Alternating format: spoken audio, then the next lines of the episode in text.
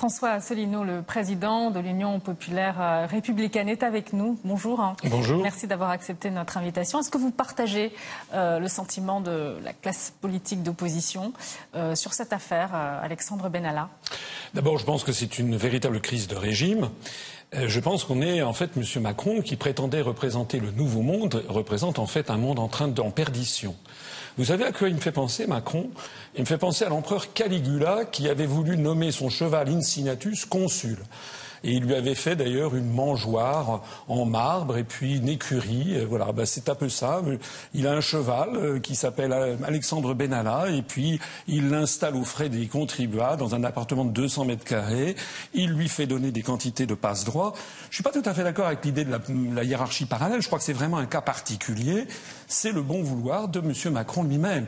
Et c'est bien Macron dont il s'agit parce qu'ils se défilent tous. Vous savez, le ministre de l'Intérieur a été minable dans son intervention c'était du style c'est pas moi, c'est l'autre. Le, préfet de police, lui, n'a pas envie de porter le chapeau non plus. Et tout le monde savait bien quels étaient les agissements de, cette affaire.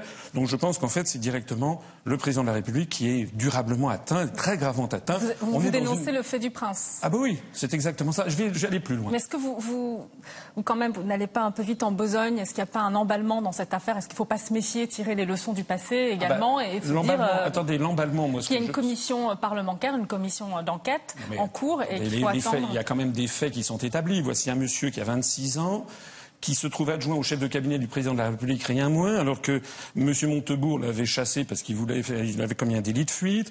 Il, est avéré qu'il a commis des actes tout à fait illégaux, comme par exemple se, prévaloir d'une carte de police, comme par exemple euh, faire des, aller, aller, aller, aller, tabasser des manifestants.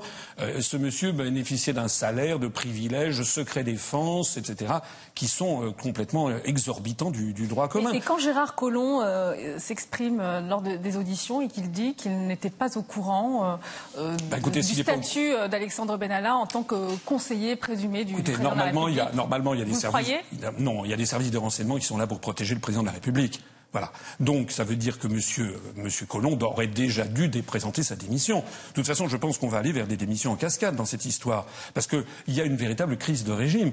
Et moi, je voudrais insister sur quelque chose. Deux choses, si vous me le permettez. Premièrement, ce sont les mêmes médias qui avait encensé M. Macron l'année dernière pour qu'il soit élu président de la République, j'en sais quelque chose. M. Macron a eu droit à 28% du temps de parole selon le CSA l'année dernière, pendant la campagne présidentielle, quand moi j'ai eu 1%. Et d'un seul coup, ce sont les mêmes médias, Le Monde, le Huffington Post, en premier lieu, qui sont là pour orchestrer cet emballement médiatique dont vous, euh, dont vous parlez. Donc ça devrait... Emballement médiatique et politique aussi. bien sûr, parce que l'un ne va pas sans l'autre. Ça devrait donc rappeler à M. Macron qu'il n'est en fait qu'un employé d'un certain nombre de commanditaires. Et que je pense que ces commanditaires lui font comprendre qu'il est allé trop loin. la, deuxième chose que, la deuxième chose que je voudrais dire, c'est qu'il y a un rapport entre tout ça, si vous me le permettez, et le fait que la France a perdu sa souveraineté nationale. Parce que si vous regardez dans tous les pays de l'Union européenne, vous avez partout des crises de cette nature, c'est-à-dire le cynisme qui est au pouvoir. Et pourquoi le cynisme? Parce que les gens qui arrivent au pouvoir, en fait, ne sont que des marionnettes, ils appliquent des politiques qui sont décidées par d'autres. Donc vous, sélectionnez des gens qui viennent là pour jouir, c'est la jouissance matérielle des attributs du pouvoir. Et vous avez des, regardez ce qui s'est passé en Espagne, regardez ce qui se passe un petit peu partout. En fait, la corruption généralisée a gangréné la construction européenne, de la même façon qu'elle avait d'ailleurs gangréné la fin de la construction du socialisme. Et, bon, durant ces auditions, beaucoup notent des contradictions, des maladresses également. Euh, euh, comment est-ce que vous interprétez cela? Euh, On a le sentiment que cette affaire, c'est une patate chaude, que tout le monde finalement parce se, que, mais parce que, d'abord parce que parce que le, comment dire, lorsque Mélenchon parle de Watergate, il a raison. Parce que le Watergate, le problème du Watergate, c'était que le, commanditaire, c'était le président des États-Unis.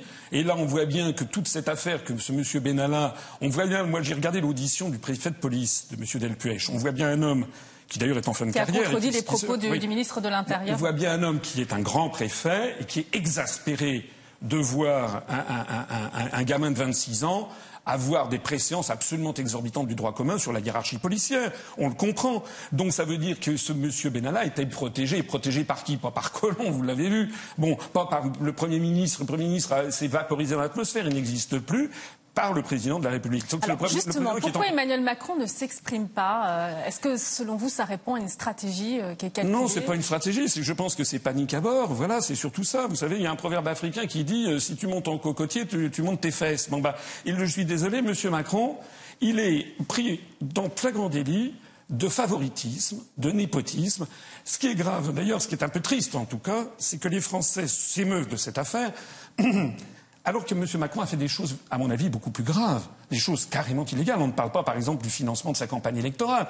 On ne parle pas, j'en disais un mot tout à l'heure, des 28% du temps de parole qu'il a eu l'année dernière, au mépris de tout principe démocratique. On ne parle pas de l'attaque illégale contre la Syrie. On ne parle pas de la remise en cause des libertés fondamentales avec la loi sur les fake news. On ne parle pas, on ne parle plus maintenant de la réforme constitutionnelle. Donc il y a des choses beaucoup plus graves que l'on pouvait reprocher à Macron. Mais il est vrai que sur cette affaire, comme d'ailleurs sur l'affaire, vous savez, de la construction de la piscine au fort de Brégançon, ou sur les 500 000 euros de frais de vaisselle pour l'Élysée, ce sont des sujets qui touchent beaucoup plus l'opinion parce que l'opinion les comprend mieux. C'est vraiment la vie quotidienne. Ils se rendent compte que quelqu'un qui a 26 ans, qui a un appartement de 200 mètres carrés au frais de la princesse et qui a un salaire mirobolant, etc., il y a quelque chose qui ne va pas.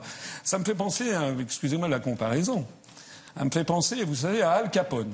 Vous savez, Al Capone, dans les années 20 et 30, qui était à la tête des, réseaux euh, mafieux de Chicago, qui organisait, euh, euh, c'était pendant la Prohibition, qui faisait assassiner des tas de gens. Et finalement, Al Capone, vous savez, il, est tombé... Part, attendez, le, Al président de la République, il n'est pas aussi victime. il peut être victime aussi de dérives individuelles de la part de cet Alexandre Benalla Al Capone, Al, Capone est tombé sur une affaire de fraude fiscale. Voilà.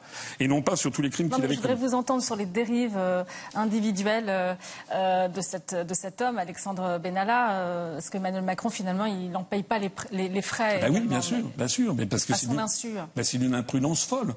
Il, est normalement, un président de la République, c'est quelqu'un qui doit être beaucoup plus prudent. Mais d'ailleurs, on l'a bien vu qu'il est imprudent. Il, doit faire quoi, Emmanuel Macron, là, maintenant? Écoutez, je ne sais pas. Ce que je sais, c'est qu'il n'a rien compris à la Ve République. Normalement, normalement, il ne devrait pas être. Il devrait y avoir un fusible, un paratonnerre, c'est le Premier ministre. Il l'a mis de côté. Donc c'est lui qui traîne sur lui toutes les inimitiés non seulement de la société française, les policiers, les hauts fonctionnaires, parce qu'il y a un dérèglement général de l'État. Regardez comment il a viré un ambassadeur de façon scandaleuse, parce que l'ambassadeur a fait une note confidentielle qui ne lui avait pas plu.